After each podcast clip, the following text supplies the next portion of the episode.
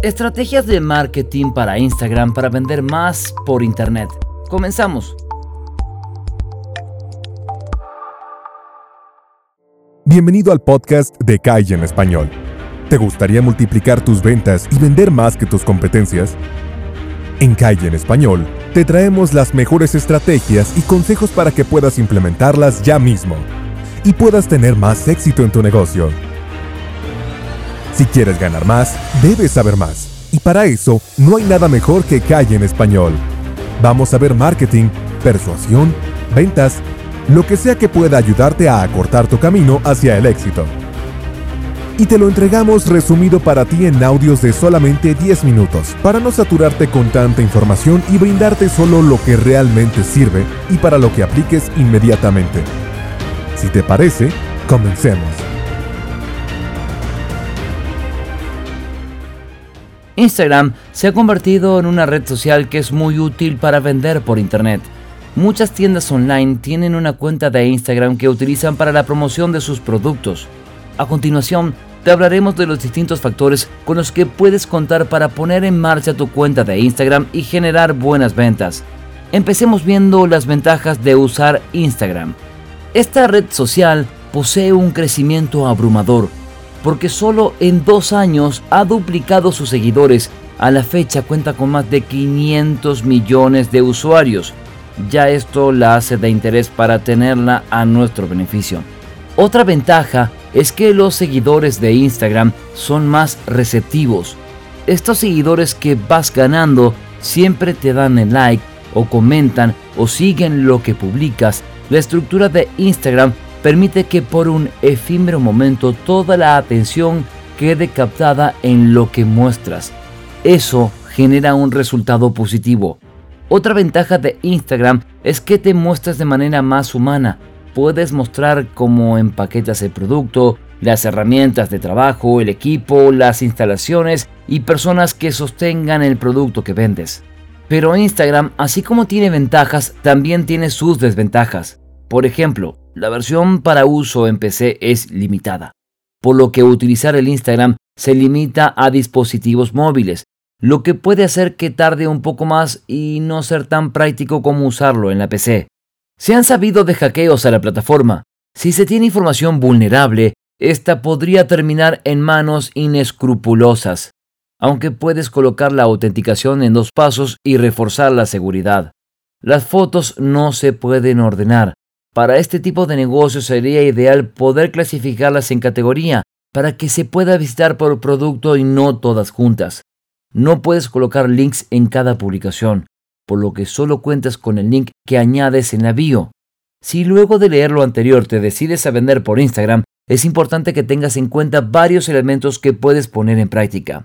Más que colocar una bonita foto que sugiera un producto determinado, podrías poner el producto en acción para que la gente se sienta tentado a adquirirlo para hacer eso mismo que hace determinado usuario. Por ejemplo, si vendes martillos, pon a alguien a martillar. Si vendes sierras, a cortar madera. La gente se embeleza viendo el producto en acción y la envidia sana y natural los coacciona a querer adquirirlo porque quieren hacer lo mismo. En Instagram debes contar una historia.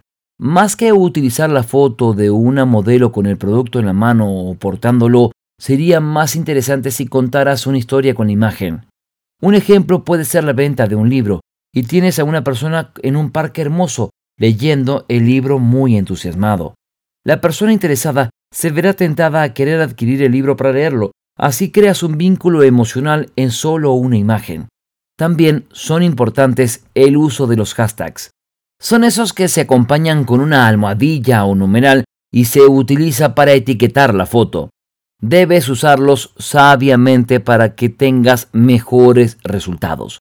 Investiga cuáles usa la competencia para que llegues a un público objetivo. No coloques más de 10 hashtags. Siempre intenta utilizar los hashtags principales.